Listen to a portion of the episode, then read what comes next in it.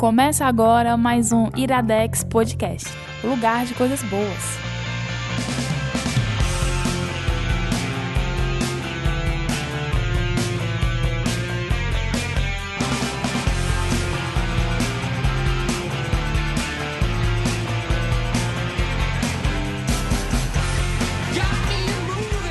Está começando mais um Iradex Podcast.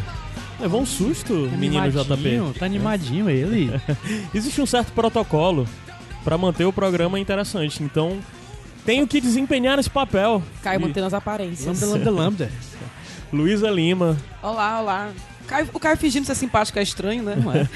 É? JP Martins. Vocês estão chocados? Foi. Geralmente é assim Iradex Podcast. É que eu acho que a gente tem gravado tão pouco Iradex Podcast que tá estranho, que as pessoas Não não, lembram mais. não. É porque só estão assim, só tão ser legal. convivendo com o Caio ao vivo. O Caio ao Pois vivo é, não é assim. acostumado com o Caio Real. É, pois é. Pessoal, Iradex Podcast 212. Estamos gravando. Esse podcast vai sair um diazinho atrasado, mas vai sair. Aqui tem Porque. compromisso. Médio. Droga. Mas a gente voltou agora. Acabamos de voltar e não tocar a coisa do jeito que é pra tocar é osso, né? Mas assim, se você quiser continuar ajudando para que o Iradex Podcast, bem como todas as outras produções da Arquipa, você sempre pode nos ajudar de uma forma mais direta indo Bota Vai no em Google, padrim.com.br. Iradex. Você acha? padrim.com.br barra iradex. Você pode contribuir lá com o valor que for. As informações lá já estão atualizadas, mas a gente não está divulgando ainda não. Mas quem for lá no site do Padrim vai ver que já tem as informações atualizadas.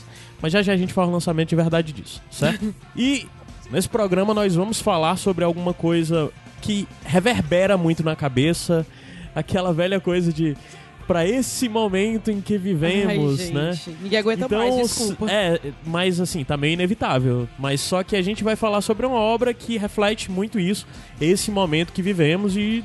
Estou Brasil. cansado dos adjetivos atual e necessário. É, exato. Ai, eu, vou evitar, eu prometo que vou evitar falar Mas a disso. grande questão é que todos nós temos que ter as nossas válvulas de escape. Todos nós temos que ter nossa fuga de caramba, não aguento mais Twitter, vou fechar o Twitter, ou então ver stories de gente falando só pra sua bolha, repetindo coisas que todo mundo já sabe. Desculpa, cara, não faço mais isso não. Parei com essas histórias. Cara, eu passei mais de um mês sem usar Instagram e voltei pro Instagram e vi exatamente isso. Eu disse, caralho, eu entendi porque que eu deixei de Olha, usar mas eu Instagram. Ah, mas tenho- tu eu voltou tenho na época algo- certa, viu, moleque? Por quê? Acontecimentos aí. É, vou- tá não, mas foda, eu tenho tá uma- um, um argumento em minha defesa. Mas na verdade, há um mês atrás tava do mesmo jeito. Mas vai continuar. É, eu coloco coisas assim no meu Instagram porque muita gente, muita gente que me conhece e que eu sei que tem algumas opiniões diferentes, como alunos que me Sim, seguem no sim, Instagram, eles não me seguem no Twitter, por exemplo. Se bem que tem alguns lá que eu vou até bloquear. Mas eles me seguem no Instagram. Então eu coloco muito pra essa, pra essa galera que, Ah, sim, entendeu? Não, não me Não, e às vezes você redes. quer repassar. Eu gosto de quando é algo que é informativo, que você tá de fato repassando informações pros outros, mesmo que seja disso. Mas, eu tenho uma pergunta em torno disso: é que quando você tá nesse momento de loucura. É bom ter uma válvula de escape, Sim. não afundar, né? E eu tô procurando estabelecer as minhas, saber coisas que funcionam pra mim, sei lá. Eu devia estar indo meditar ou ir correr na rua, isso provavelmente é muito mais produtivo. Mas o que eu, eu tenho feito uma coisa, eu quero saber o que vocês têm feito pra essa hora que tá difícil, pra dar uma desligada e, sei lá, só ficar de boas, aproveitar, se divertir, rir um pouco, É, o que eu tenho feito é ficar na minha bolha. né? Eu tenho procurado Mas estar aí com os meus. Tá, a bolha só fala disso Não, mas também. nem sempre, nem sempre. Eu procuro ter momentos como a gente teve domingo, que você foi lá pra casa com Sim. a Rafa e a gente ficou nós três, tudo juntos. Como eu tenho com alguns amigos de ir pra casa uns dos outros. Então, pra mim, esse, esse é o momento que eu desligo um pouquinho. Tudo bem que tem hora que a gente, até nesses momentos, fala, né? Porque a bolha é é confortável, então todo mundo concorda com você de uma É. maneira ou de outra. Mas eu tenho feito isso. Tenho visto muita série boba, que eu já vi, inclusive, que já vi, de, tô vendo de novo, pra poder me desestressar. Mas eu acho que eu ficando com os meus ali, fazendo bobagens, tá ajudando. Você, JP. É isso também, mas geralmente o que me ajuda é estar viciado em alguma série. Pois é, eu acho que então a gente tem algo em comum, porque pra mim é exatamente séria também. Eu preciso E comédias? viciar alguma série. Não necessariamente, É, mas... não, pra mim tem funcionado com comédias. É? Na hora que tá muito pesado, o que eu faço é ir pra uma comédia, que por sinal, uma delas é, o- é um dos, das indicações de hoje, que é Communion. Eu Ela- falo, ela me eu ajudou falo, bastante. eu falo que não necessariamente, mas as coisas que eu assisto que não são comédia são comédia. Ah. É tipo de White É, porque People. tu gosta muito de comédia, né? É. É, o de White People as é coisas, comédia. as de coisas que eu certa assisto forma. dramáticas são comédia também. Também, é. Mas só que nisso, uma coisa, duas coisas eu tenho visto muito junto também. É o Marvelous Miss Maisel, que o Igor já indicou aqui no Iradex. Bom demais. E cara, que série sensacional. É fácil uma das melhores comédias dessa década. Bônus track, Pivete. É. Não, é porque eu não vou dar dela como Ah. bus- bônus track, já é um bônus track extra que fica aqui no começo. Mas o que eu quero dizer é pra você que se você quiser conhecer a, a série, o Igor já Assista. indicou e tá linkado aqui pra você Bom escutar. demais. E assista a série, é sensacional, é incrível. Bom não vem nem dizer do que se trata, mas assista, é do Amazon Prime. E a outra coisa que eu tenho visto muito é o Comedians in Cars to Get Coffee, porque eu gosto muito de Seinfeld e sempre tem uma galera muito foda com ele. Aí eu tô revendo coisas que eu já tinha visto anos atrás, mas eu tô procurando ver tudo que tá lá no Netflix lá, que tem, sei lá, bem 60 episódios. Ses- Muita coisa. Mas são duas coisas que eu gosto muito. O, Miss, o Marvelous Miss Maisel, eu não vou dizer o que é, se você quiser conhecer, tem o Iradex Podcast. Mas o Comedians em Casa é o Seinfeld com os carros que ele tem, ou carros de, sei lá, que ele pega, ele vai buscar um comediante em casa e leva pra tomar um café. E fica mostrando ele conversando com essa galera. Eu acho massa. É isso que eu tenho feito. Comédias. Comédias, e eu tenho procurado atividade física, mas geralmente a preguiça não deixa, mas a atividade física também é uma boa. É, eu tenho que voltar. Quando eu fazia, eu era. É. Não, mais feliz acho que não é a palavra, mas talvez um pouco menos estressada. Mas calma. Menos ansiosa. Eu deveria ter falado isso antes no começo, mas eu só vou falar agora que é assim, porque eu tenho que começar a repetir. Se você não conhece, esse é o Iradex Podcast e nós semanalmente indicamos coisas pra você. A via de regra, o programa é assim. Há algumas exceções onde os programas têm um formato diferente, mas esse é um programa de indicação onde nós vamos indicar em dois blocos, cada um dos blocos uma obra. A primeira obra que nós vamos indicar hoje é a série Years and Years da BBC, que é uma série exatamente dessa que fala muito sobre o momento que vivemos. Uma série e ela atual e necessária. atual e necessária, palavras do JP. Mas é uma série que reflete e que de certa forma acaba pegando os calos, às vezes pode ter deixar meio down, maratonar não é muito legal. É, mas é muito por causa disso, do Zeitgeist, porque é uma série que fala sobre o tempo de hoje. É, aí, pra quebrar, sempre é necessário ter a quebra. E é por isso que eu vou indicar, pra mim, uma das melhores comédias de todos os tempos em seguida, que junto com vocês dois que também adoram a série, que é Community. Six season in a movie. Então a gente vai subir a música e já já volta pra começar a primeira indicação.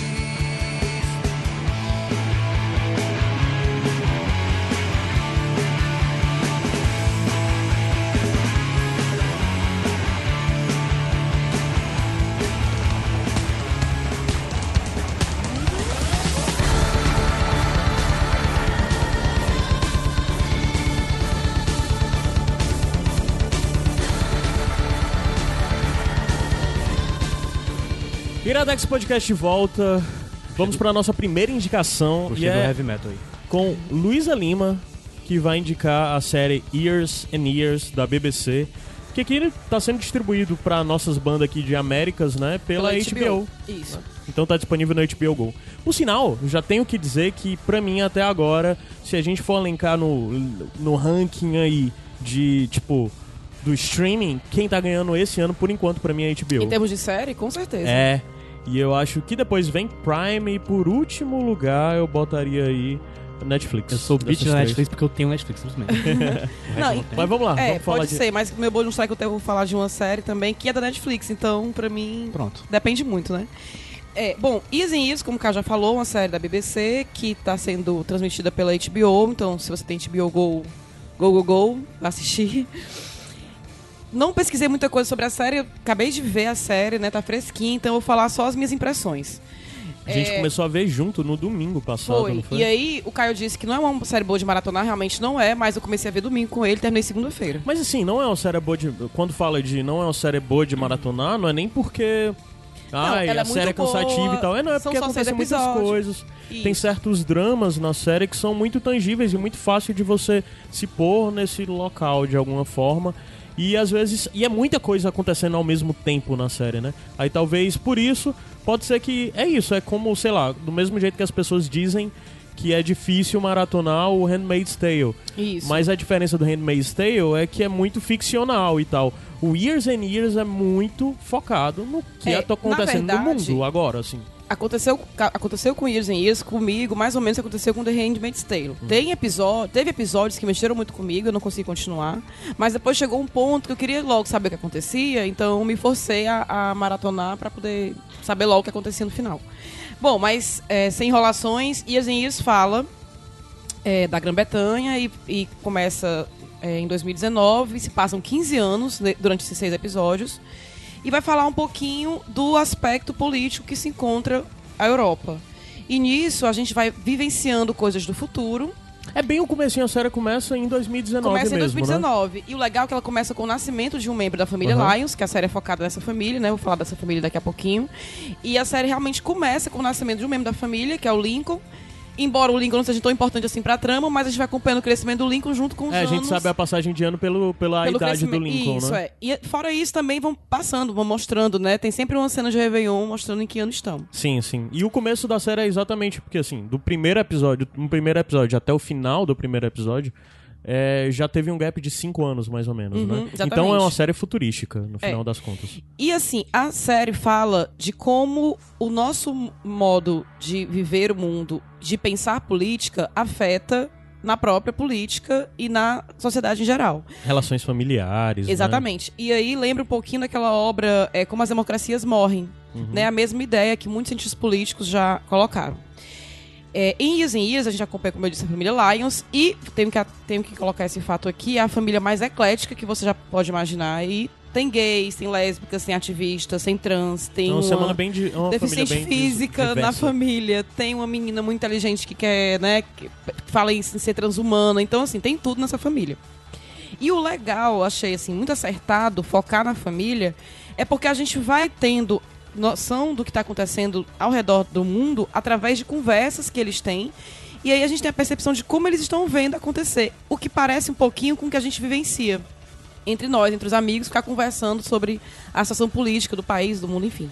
E aí eles fazem isso também. E a gente começa a ter noção das coisas através da conversa da família. E o bom também é porque a gente se apega à família. Então, Sim, o principal coisa, a É. coisa mais legal da série é a família. E a Por mais que esteja mostrando muito disso, ah, o mundo, ah, o futuro, política e tal, a coisa mais legal é a família, porque, como disse, são pessoas bem diferentes, mas muito ligadas. Não é aquela coisa de família por obrigação, eles Uhum. Isso. realmente se gostam e tal. São muito distintos entre si.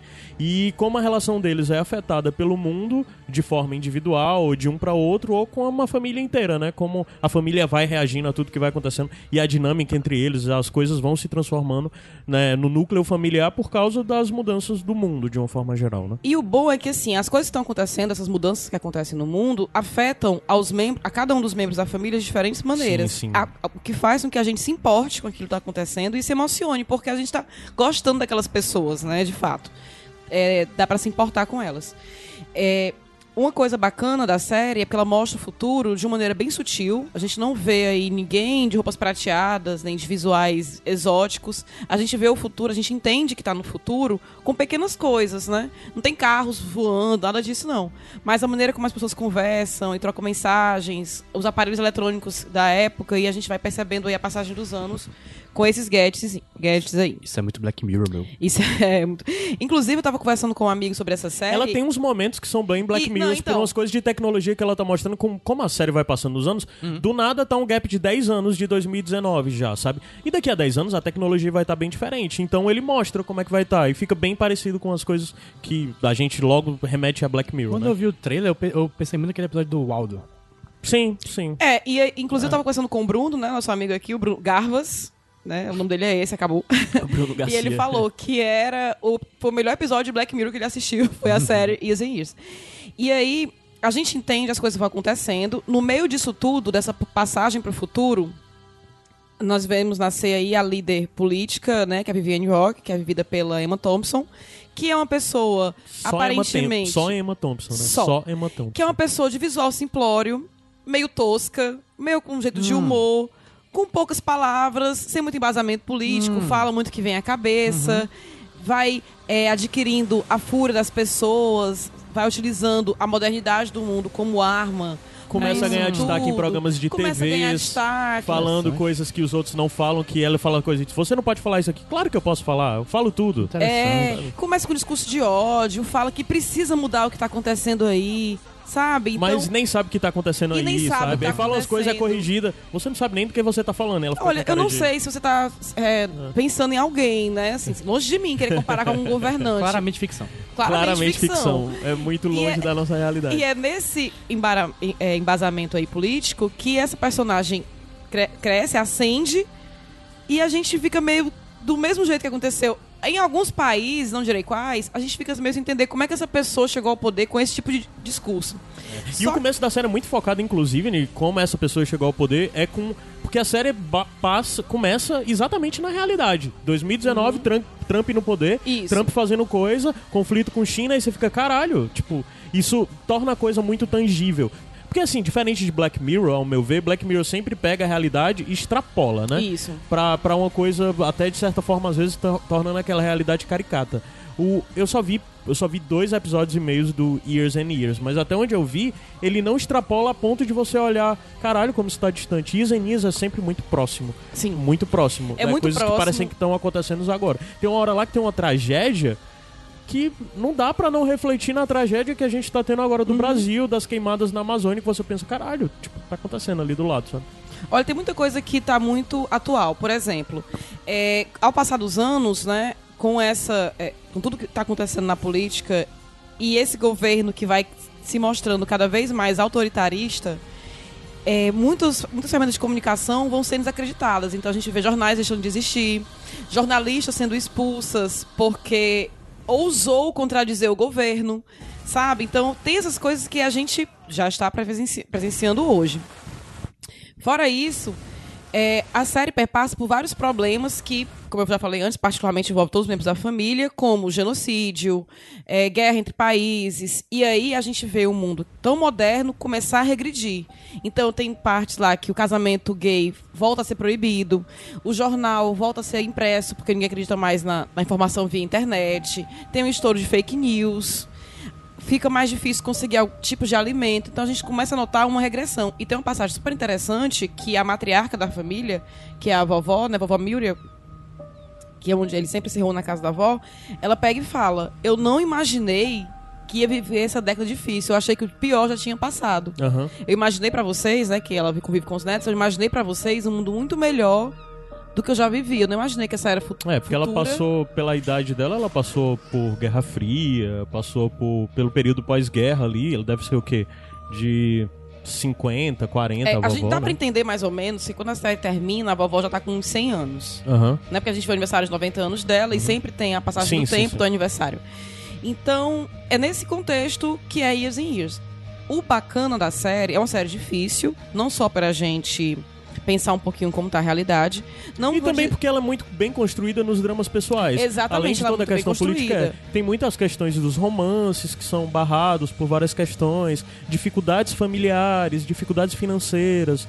Os dramas são tangíveis e nos tocam, mesmo se não fosse isso. Exatamente. Mesmo se não fosse nesse contexto de, no final das contas, debater muito política mundial. Eu, e- é, eu não quero usar o termo aqui que ela é necessária, né? E atual? já- não quero usar esse termo, não sei se ela é necessária, mas é bacana que você veja pra você entender que o que a gente tá passando hoje não é só aqui. Exato. É uma, muito é uma importante. questão global, né? Então essa ideia que a gente está tendo aí do, do mundo pensamentos retrógrados, fascistas, digamos assim, é, uma, é uma- um problema real um problema global. É, então o, o, o que acontece aqui no Brasil vai muito além de, de- do que do Brasil. Isso é Vai, vai bem óbvio, além. é bem óbvio. A série é muito feliz em deixar isso claro, em mostrando exatamente a perspectiva de outros países, principalmente lá do, do Reino Unido. A série que já fala do Brexit como algo que já aconteceu, é, o Reino Unido já saiu da União Europeia e já sofre consequências com isso, sabe?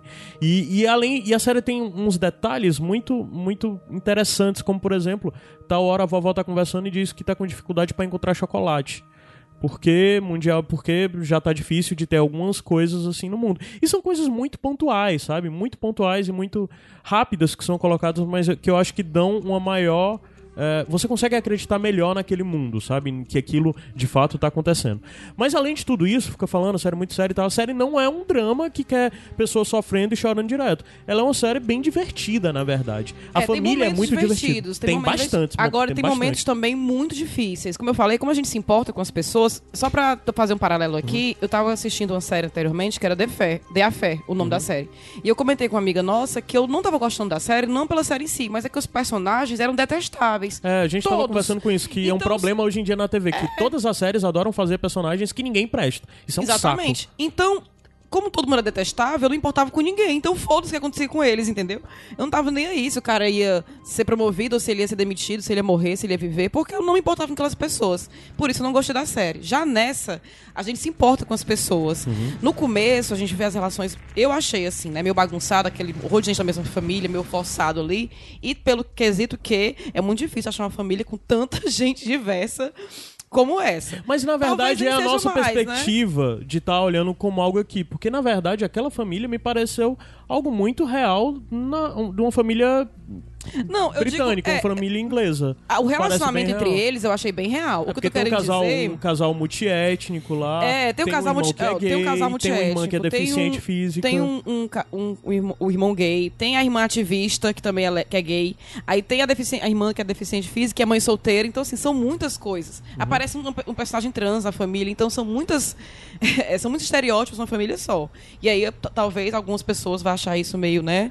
Não tão crível. É, mas eu acho que eu acho que de fato tem um pouco disso de a gente estar olhando pra uma família inglesa com a nosso, com o nosso olhar. é, Agora, o o nosso bom olhar disso, brasileiro, dela né? ser tão diversa, é porque, como eu falei, muitas coisas vão acontecendo, vai é, pontuando a família, a, to- a todos a família de maneira diferente. Sim, exato. Né? exato. Então, o irmão que é gay se apaixona por um. Por um é, Não, um refugio- Ah, tá. É, ele se Enfim, apaixona por alguém, Por um alguém e tal. relacionamento. Então, é. tem a questão entre eles. Aí, com a irmã deficiente, também tem uma questão com ela. Uhum. E o que é bacana da história dela é que também não é só por ela ser deficiente.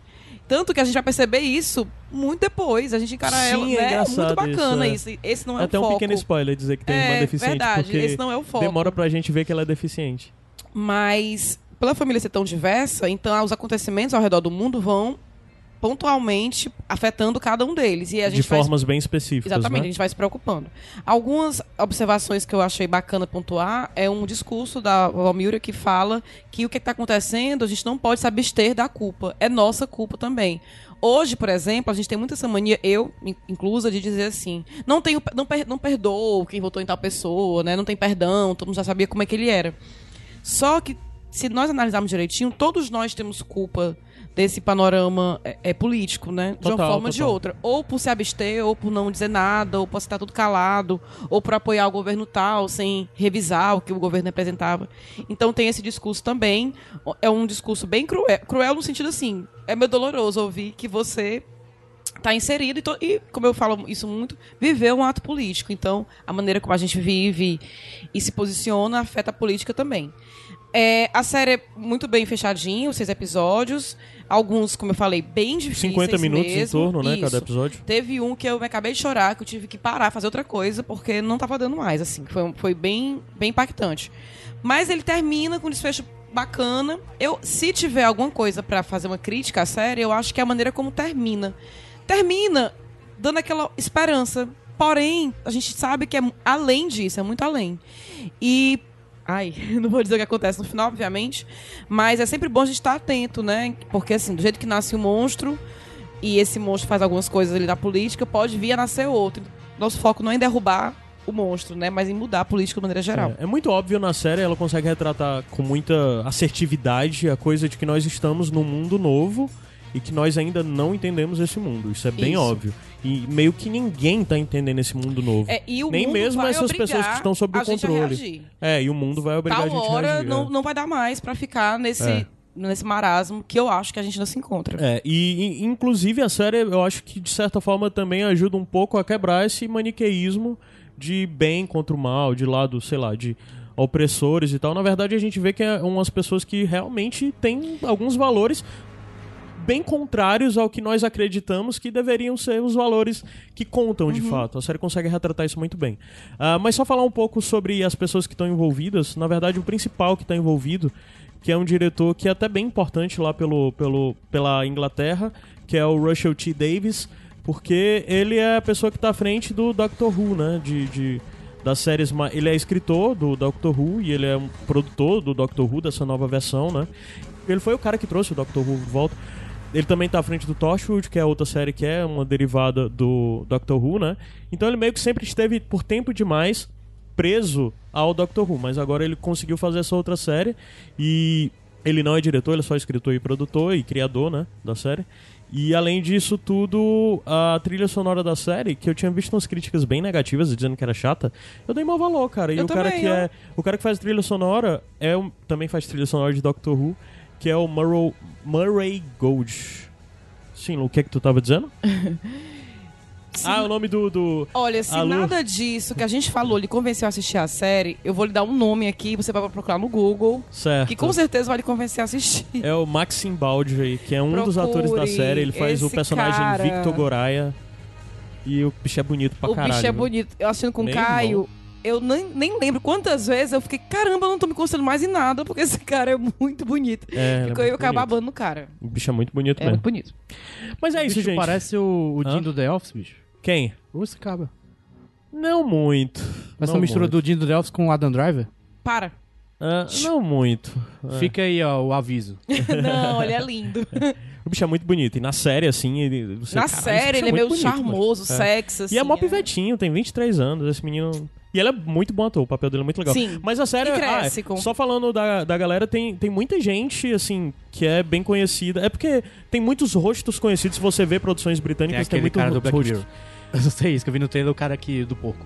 É, É, o, do primeiro o Rory, episódio. o Rory Kinnear. Que eu adoro esse cara, porque ele fez o monstro. O, é porque o monstro do Frankenstein Certo. Em Penny Dreadful. Ah. Que é a criatura do. Que caralho, é o meu personagem favorito em Penny Dreadful e é ele que faz o Rory. Eu conheço ele por um filme de dança. Filme de dança. Cuban Fury. Ah, com é? Nick Frost. Ah, E a Rashida Jones. Aleatoriamente o elenco. Ah, só antes que, de eu esquecer isso que eu queria dizer, que agora o Caio entrou na parte técnica aí, uma coisa que eu acho bacana pra você assistir essa série também é pra gente entender de uma vez por todas que não dá mais pra gente ficar alheio às coisas. Então é bom todo mundo se informar, porque uma, de um jeito ou de outro vai chegar até você, vai chegar em você e Exato. vai. Mas se informa só até aquele limite. Na hora que você estiver se informando demais, estiver começando a ficar com vontade de chorar, para. Aí É vai ver verdade. alguma Se comédia, vai ver tanto, alguma né? série, vai encontrar os amigos, beber uma cerveja. Não, mas é, eu digo se informa, mas assim, é pra você não ficar alheio, né? É, porque você também tá inserido nisso. É isso, gente. Foi a indicação de Years and Years. A gente tentou falar aqui sem entregar muita coisa da trama, bem como ter que ficar falando nos tempos de hoje. Ai, como é? eu acho a palavras? Eu achei, eu achei que é uma série muito atual e necessária. Vamos subir Ai. a música e a gente volta já já pra segunda indicação.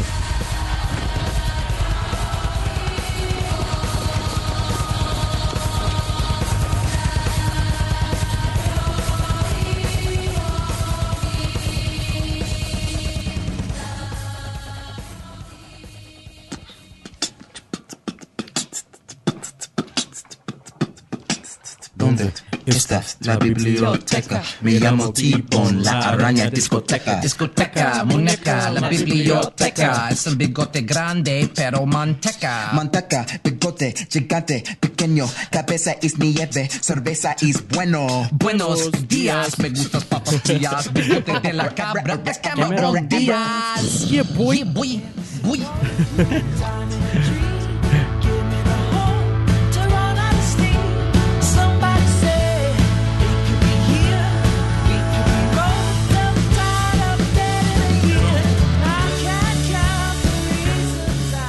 Iradex Podcast volta pra falar dessa série linda que eu amo com tanta força. Há quantos anos vocês estão prometendo episódio sobre isso? Macho, cara, muito tempo, porque era uma promessa com Zé Wellington. E Zé, ninguém nem sabe mais quem é, né? Tá Só um Sobral, menino tá. Sobral. Sobral. Mas muitos anos que a gente promete indicar a community aqui. Provavelmente porque a gente queria fazer algo grande, um programa especial, algo do tipo. Merecia. Mas só que, cara, pra que querer fazer um bocado de coisa se você não faz o básico? Então vamos fazer o básico. vamos fazer uma série. Depois da gente indicar Ias Enias, cheio de coisa. Vamos pra quebra perfeita pra isso. Community. Uma série bonita, que se passa a... A primeira temporada é o quê? 2006? Nove. 2009, 2009. ah. Dez anos atrás... Dez anos atrás você conseguia ser A uma gente era pessoa feliz e nem sabia. É exatamente Dez anos isso. atrás. E é isso que o Community retrata. Os celulares lá ainda são flip. De, de botãozinho. De botãozinho, celular de botãozinho.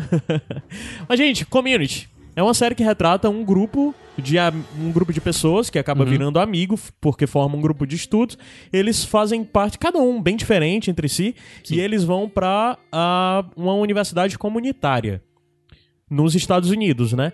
A questão é, é- acho que é fácil explicar o que é a universidade comunitária. É, é, por- é tem um Consegue? estigma de como, como as faculdades de esquina que tem aqui. É, é, uma fafefifó. Aqui Ah. em Fortaleza a gente tem a piada É. de dizer comunidade, a faculdade, faculdade fafefifó da vida. E Pois é. comunidade comunitária é um pouco disso, né? Que é uma comunidade mais barata, de fácil acesso. Geralmente tem todo aquele estereótipo de seus dropout, né? A negada que abandonou o estudo. Sim, assim. gente mais velha, É. gente que trabalha de dia e não consegue estudar. Pronto. Aí, pra dar uma ideia de quem, do que é a série, de como ela se trata, a gente, eu acho que é legal a gente falar dos sete personagens, que é o grupo de estudo que é formado, né? O, o Greendale Seven, né? Ah, Study Group. Sete? é, são sete. São. Quem eu tô esquecendo? Que colo... Vamos lá, vamos dizer. O personagem principal, assim, que meio que o foco é muito em torno dele, é o Jeff Winger, que é um advogado que tinha uma carreira bem sucedida, ganhava dinheiro pra caralho, Sim. até que foi descoberto que o, o diploma dele era falsificado e ele perdeu o direito dele. E ele é um cara bonito, charmoso, né? Super. Gostoso. É, super. E super narcisista, inseguro. E, e- Babaca. é, e bem babaca mesmo, naquela coisa do advogado, manipulador e tal, né? Aí o outro personagem é a Brita Perry. Que é por Que é causa a dela Gillian- que é. o grupo estuda é formado, porque ele quer pegar a Brita. Ah, é verdade, é, por É. isso, né? E, e é a Gillian Jacobs, quem vê Love aí se liga quem é, né? A Brita Perry. Que ela é uma bem esse estereótipo da. da Humanas. Da mulher branca Rebelde metida, sem causa. É, medida, metida a salvar o mundo, assim, social justice warrior. De anarquista, ateísta, feminista e tal. Sendo que só vai até ali a esquina. Você tá porque... dizendo que, é feminista, que ser feminista é ruim, Caio Anderson? Não, eu tô Ah, falando o estereó... esse estereótipo dela que tá incluso isso, né? Sim, sim. Pelo amor de Deus, Luiz. Tô brincando. É, mas a, a, a, Gil- ela, a personagem, né, a Brita, é toda essa coisa do estereótipo. Mas só que no final das contas, todos os personagens têm bem o seu lado falho, assim. Mas no final das contas, ela é bem egoísta e bem focado em torno de si mesma, assim, sabe? Mas ela tem esse estereótipo que abandonou o ensino médio, né? E, sei lá, já foi pra Ásia pra ser Europa militante, pra Europa, morou em Nova York, como ela sempre faz questão de dizer, né? E, e que no final das contas, no decorrer da série, decide que quer virar uma, uma psicóloga, mas tipo, é muito ruim nisso também. Aí o outro personagem que. Eu não vou falar agora dele, vou seguir. Tava pela lista, mas do Wikipedia eu vou pular. Outro personagem é Shirley, que é uma mulher negra. ah, Mãe solteira. Mãe é, solteira. mãe solteira, que, de- recém-divorciada, que tem dois filhos, e cristã, estupidamente cristã, e que tá na faculdade atrás de reinventar, porque acabou o, o, o- o casamento com o marido, né? E tá Sim. procurando se reinventar, abrir seu próprio negócio e tal. E ela é super fofinha, super cristã, que julga e, e- acha que to- Oh. tudo que todos os outros fazem é errado, porque só é certo ela e o cristianismo dela. Ela é muito passiva-agressiva, a Shirley. É. A outra personagem é a Annie Anderson, que é interpretado pela Alison Brie, que ela é muito Linda. conhecida porque ela é protagonista de Glow, a série da Netflix. Ela também tá em BoJack, Bo, BoJack Horseman, ela, é a como voz. o nome dela? Ela é a voz da, a- da jornalista A lá. jornalista de cabelo azul vietnamita. É, que é sensacional. Ela também fez Mad Men. Verdade, Ela também fez Mad Men. É, a Alison Brie, eu acho que, assim, tirando a pessoa que vem depois, que eu vou já já dizer, É uma é das- a mais famosa, É. né? Ah, então, ela é uma, uma menina de família... Ela é judia, né? Uhum. Tipo, americana, americana judia, assim. E ela é bem o estereótipo da meninazinha certinha, Isso, que vai estudiosa. ter um Saiu direto longo... do colégio pra faculdade. É, a grande questão é que durante o período dela do ensino médio, ela, por essa coisa de querer ser melhor, estudar mais e tal, ela começou a tomar Adderall, que é aquela droga que é, vem- que é muito comum lá nos Estados Unidos, para pessoal que que estuda, para concentração e tal, ficou viciada, teve um surto e acabou estragando a carreira acadêmica dela por causa disso. Ela acaba indo parar na Uhum. Community School. Aí depois é a pessoa, é quem hoje em dia tá mais famoso do elenco todo, que é o próprio Donald Glover, Chad Sim. Gambino, Que é o Troy. que faz o Troy Barnes, que é um cara que até estudava na mesma escola que a Anne, né?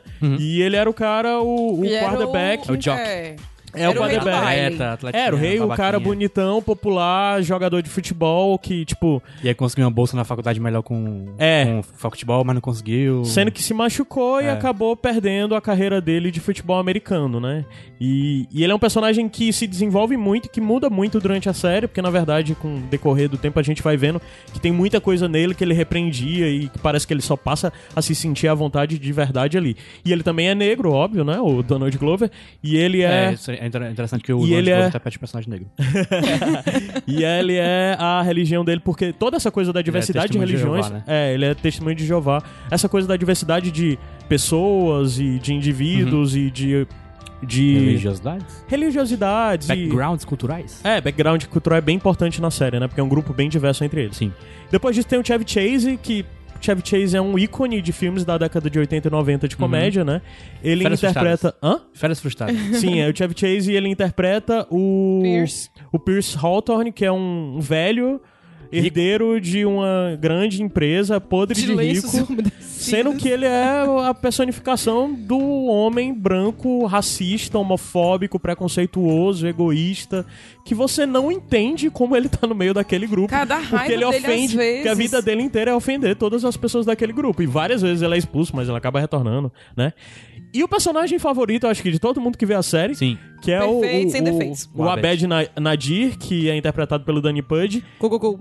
Que ele é descendente de palestino, né? É islâmico, a família de família islâmica. E ele é um menino Viciado que... em cultura pop. viciadíssimo em cultura pop, estudante que quer aprender a, a ser cineasta. né? Provavelmente no espectro autista. provavelmente no espectro autista, isso sempre é algo que é tocado, mas nunca dizem necessariamente que ela é isso. Mas ele é um personagem fascinante porque talvez a grande, o grande diferencial do community pra mim seja a possibilidade de metalinguagem e, de- e sempre é em cima do personagem do Abed. Sim. O Abed é quem abre esse leque pra tornar tudo ou muito técnico, ou muito lúdico, ou muito, né, muito poético às vezes. E é muito em torno do Abed, né?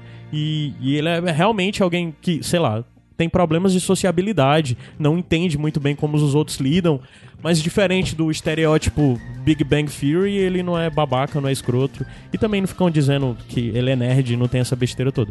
Mas no final das contas é um aficionado por cultura pop e que tudo na vida dele gira em torno de cultura pop.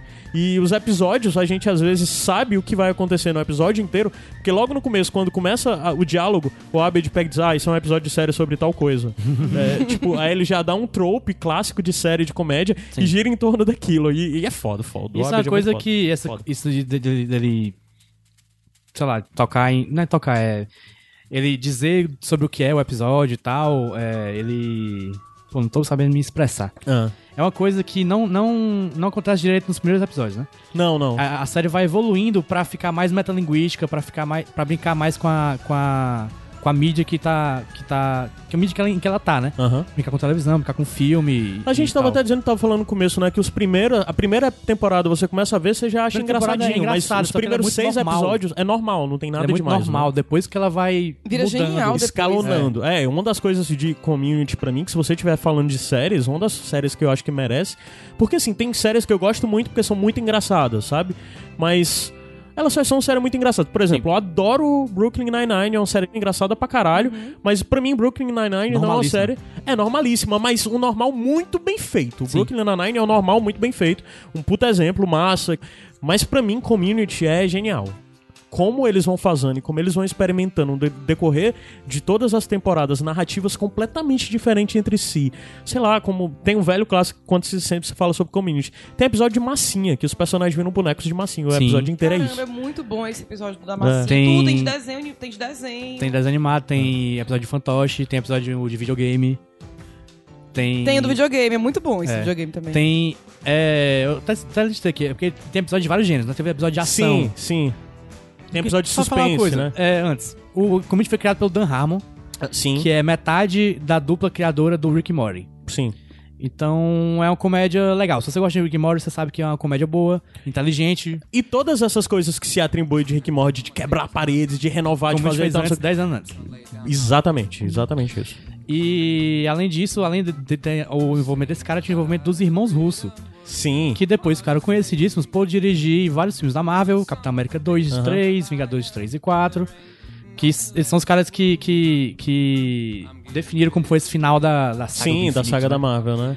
Acho É. que junto com o Kevin Fe- depois do Kevin Feige, as pessoas mais importantes nesse mundo agora da, da- do, Da- MCU, do são MCU os são. irmãos russos, né? Ele, e eles, assim, eles. Eles o, só vou sobre, os- sobre os irmãos Russo que eles começaram com comédia. Sim. Eles fizeram um, um filme que ninguém conhece, um filme de comédia de, de roubo.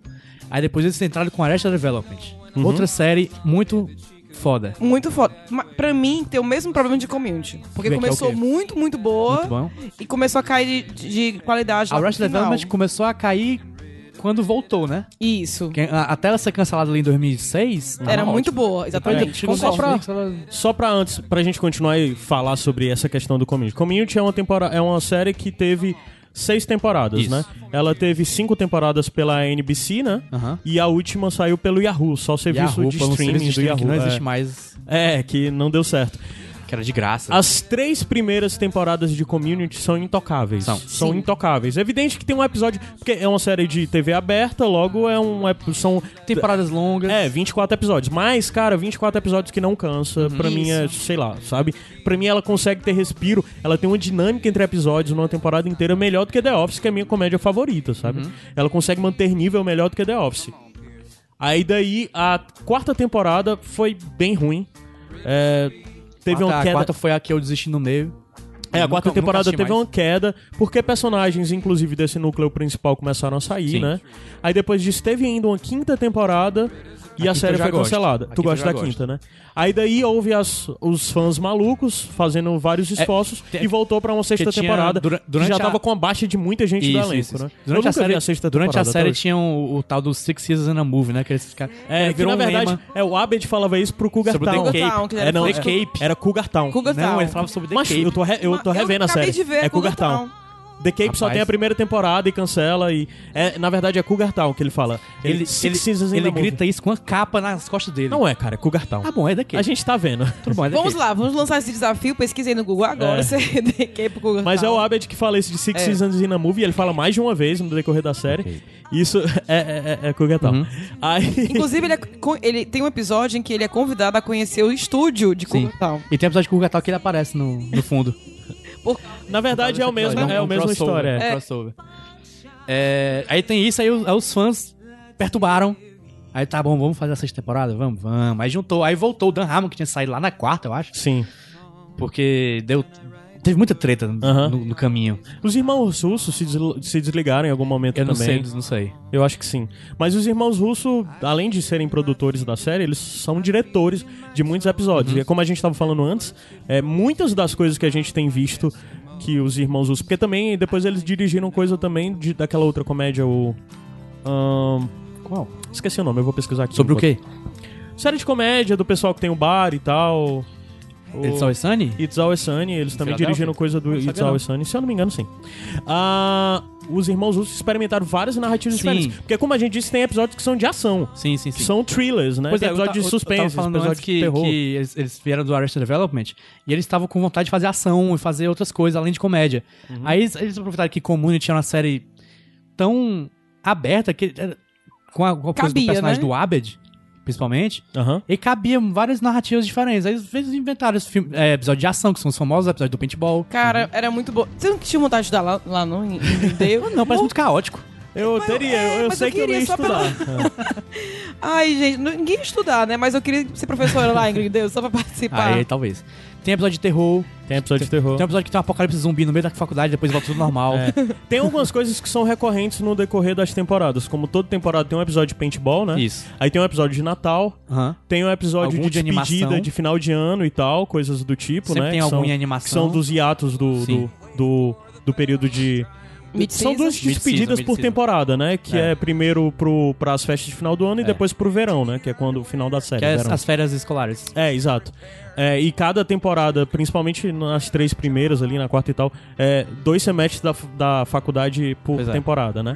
E tem outras coisas, como por exemplo, toda temporada também tem um episódio onde eles são de recordações, que eles ficam recapitulando coisas que aconteceram. Mas isso é sensacional.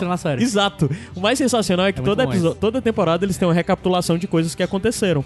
Mas sempre é de coisas que a gente não viu na série. É, que a gente não ah, viu. e aquele dia que a gente fez uma viagem de tal coisa. A gente, caramba, isso não aconteceu na série. Eu pulei algum foi- episódio. A gente, a gente andou de caiaque. É, Aí tem lá no caiaque. E tem umas coisas legais como, não, aquele dia que quando o, o Glee Club morreu, que é o pessoal que fica cantando, e a gente assumiu o Glee Club. Aí, caralho, isso não acontece na série, né? Mas eles narram isso. Esse- e lá esse- na frente, isso é- em outra reto- temporada, é retomada essa coisa deles terem feito parte disso. Sim. E eles ficam falando sobre essas coisas que eles fizeram, que não foi mostrado na série, que é muito importante, muito fundamental. Tem um episódio desse de recapitulação que eu adoro, que é o episódio que tem a participação do Jack Black. Sim. Que ele que todo mundo, quem é você? Ele, mas eu sou aquele cara que senta na aula e começa a, fazer, a ter várias cenas de coisas que aconteceram e o cara lá, entendeu? Que nem estava. É, tem muita gente bem importante assim que aparece na série no decorrer, né? Como Jack Black Sim. mesmo. A Capitã Marvel. A, a Brie Larson tá Ela lá. aparece? Ela Aparece. namora o Abed. É. Rapaz, não lembro não. Ela é a gente, a Brie Larson. Não, não. Não é a não? É uma menina que ela tá. É um episódio muito bacana que eles Ah, brincam com sim, outra. sim, sim. Que eles brincam com outra narrativa de cinema que o Abed está no encontro duplo. E ele fica se trocando pra fazer dois personagens e ela é a meninazinha do lugar onde guarda os casacos. Ah, Acaba que lembrei. eles se apaixonam. Lembrei, verdade. Aí. Na quarta temporada.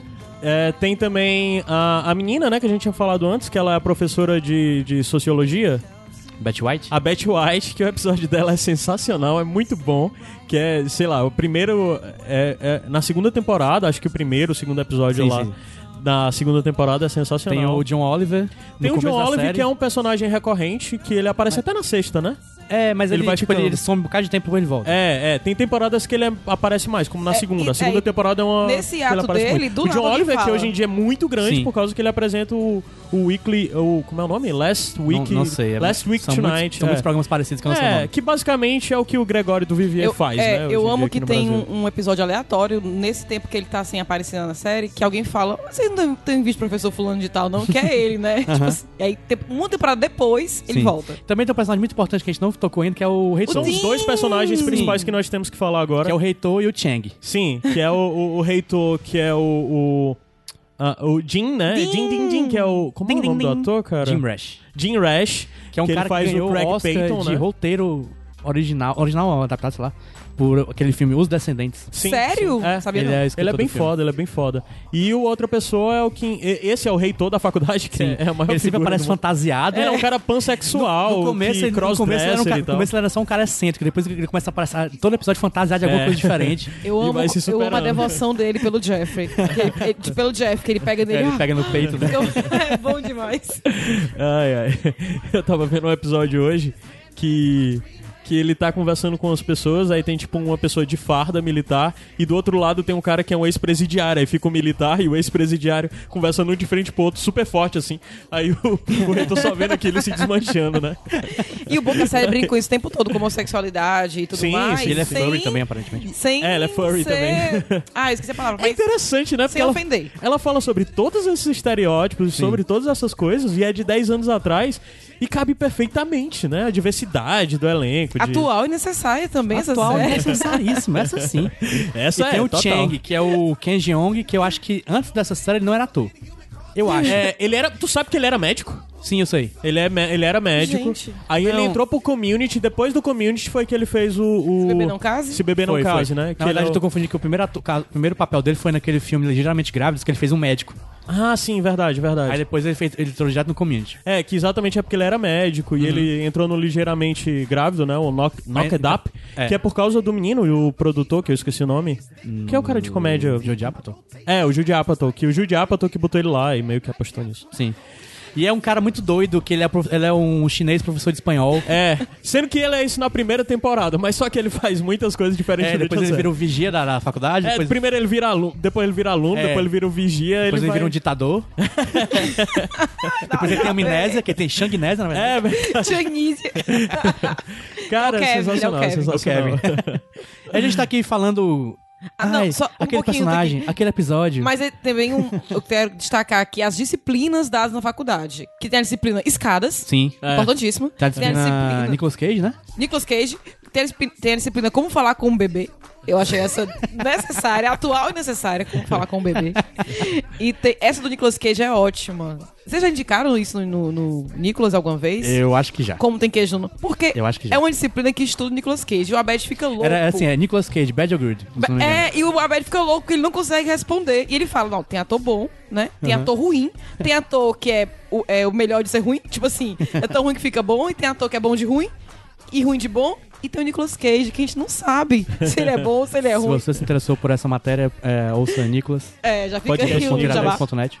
Arroba podcast Nicolas. É muito bom esse episódio. Cara, é sério, community a gente vai ficar. Eu posso ficar falando Sim. horas sobre. Tipo, literalmente horas. Sim. Mas eu nem quero ficar falando pra não ficar entregando, mas é sério, de verdade, se você não vê. E tá tudo lá no Prime. Por sinal, o Prime é um ótimo serviço se você tá afim de temporada. Eu consigo listar fácil 10 séries de comédia que estão lá no Prime, de coisas novas e coisas.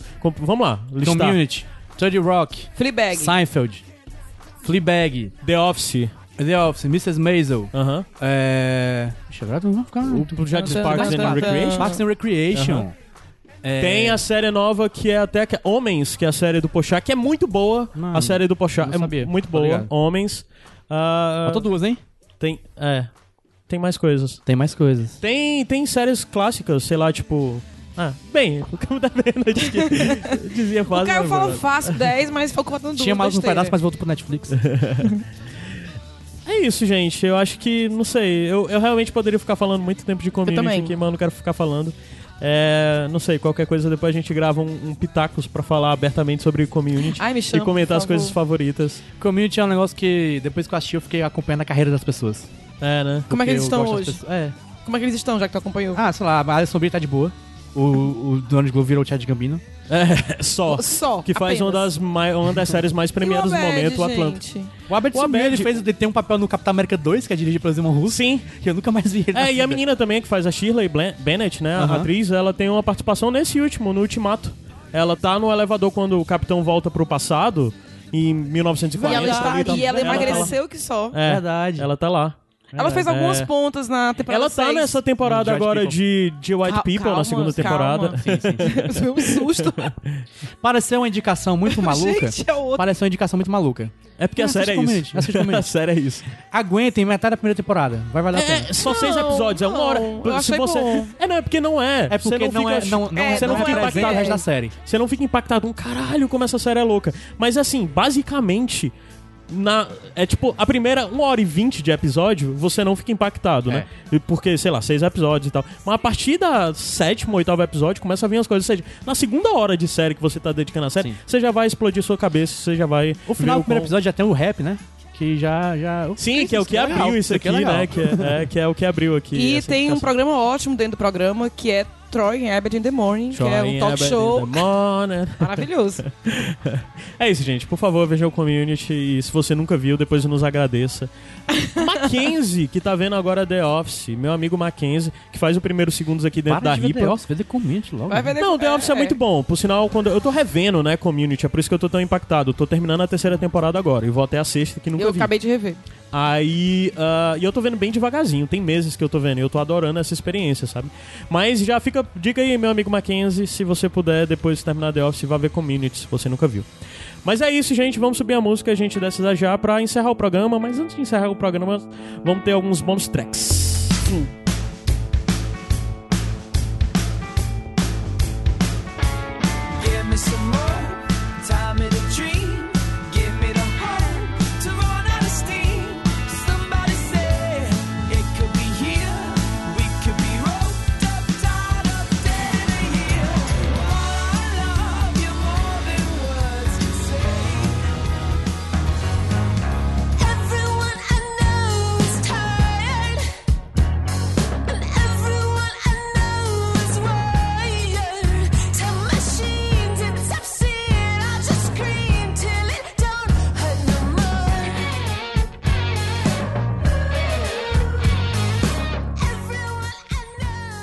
Iradex Podcast volta para os finalmente, vamos para os bônus tracks. E quem levanta a mão pra começar? Eu. Valu. Eu tenho dois bonus tracks. Um bem rapidinho e o outro mais. E um bem namoradinho. Não, não. É, o meu bonus track dessa semana é um é, reality show de culinária que tem na Netflix, que é o Todos contra o Chefe.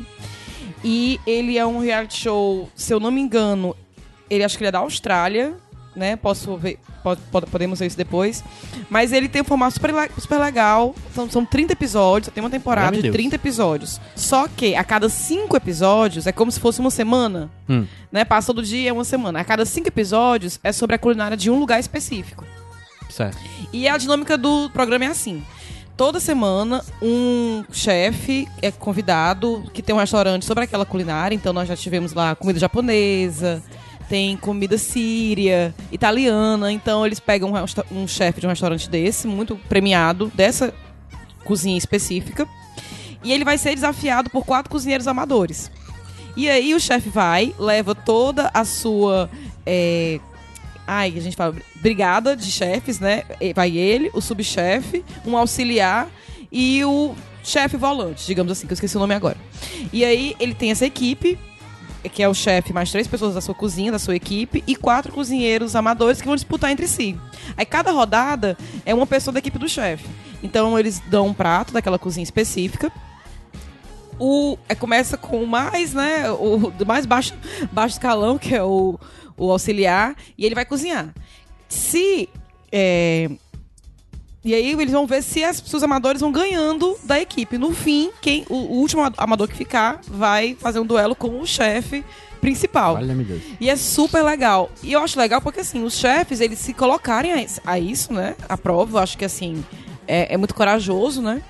E também você estuda várias culturas, porque tem um porém. Geralmente, os cozinheiros amadores, eles são ou do lugar, ou tem família do lugar, e então eles conhecem bem aquela culinária. Por exemplo, no- episódio da cozinha italiana, que foi o único que uma amadora, ela era de família italiana, então tem toda uma história por trás, e aí a gente conhece e respeita aquela cozinha, é muito bonito. Os jurados são quatro chefes, são é uma não, os jurados são dois chefes e uma crítica gastronômica.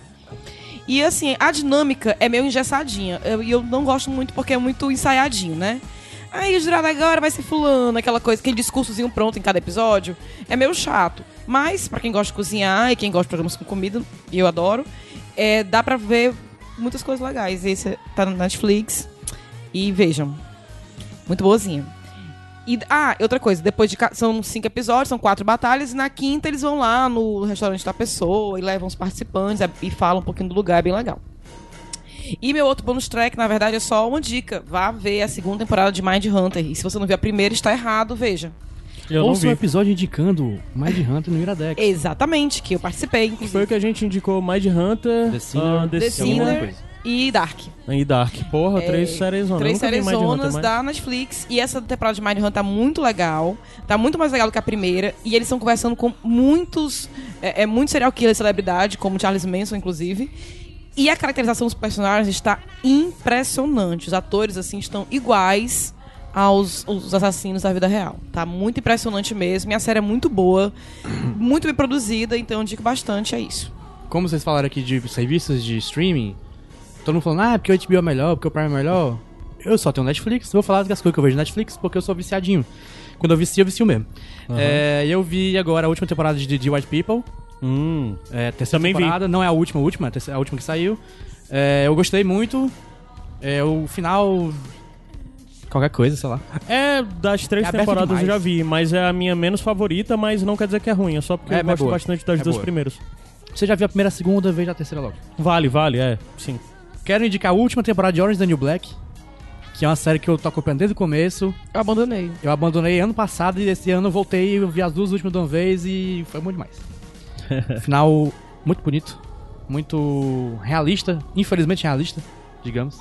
Ah, outra coisa na Netflix, Chef Show, que é o reality show do filme Chef. Sim. Livinha já é- indicou aqui em bônus track é, também. que é só uns caras cozinhando aleatoriamente. Eu gosto que é isso. Não tem sentido nenhum, é só eles começam a cozinhar e Mas é o chef show com o do com o John Favreau. o John Favreau e, E os amigos atores deles, É, né? e o chefe, que- o Roy, que é o cara que ensinou pra ele no filme Chef. Aham. Eles são os dois apresentadores. Que é um ótimo filme, chefe, por sinal também. Se você quiser ouvir Veja sobre Chef, ele, tem Iradex um Podcast, sobre ele também. Iradex Podcast sobre Chef. Era Chef e aquele Happy, Happy Valley. Algo Ah. assim. Ah, Happy Half é o nome do episódio. sim. É... E um podcast que eu comecei a ouvir esses dias se chama A Trivialista. É um podcast sobre história, sobre pedaços da história que não são muito importantes para a história geral do mundo, mas que são interessantes de se ouvir sobre.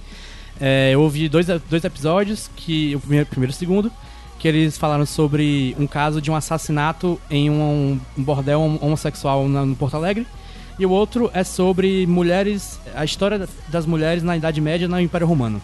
Mas. É, é bem, bem- é bem tipo, é uma conversa, uma conversa des- descontraída com pessoas, estudantes de história. É, eu não sou da área, mas eu gostei muito. Eu tô, tô- quero ouvir o resto até o final. Já acabou a temporada, são seis episódios. E não sei quando sai mais, mas esses seis tão, já, já existem aí. E é isso. Ah, minhas dicas. A primeira de tudo isso que tá tocando no- de fundo. O disco novo do Slater Kinney, que é uma banda composta por três mulheres, que eu gosto muito dessa banda. Saiu o novo disco delas, ah, que é o The Center... Cadê o nome? The Center Won't Hold.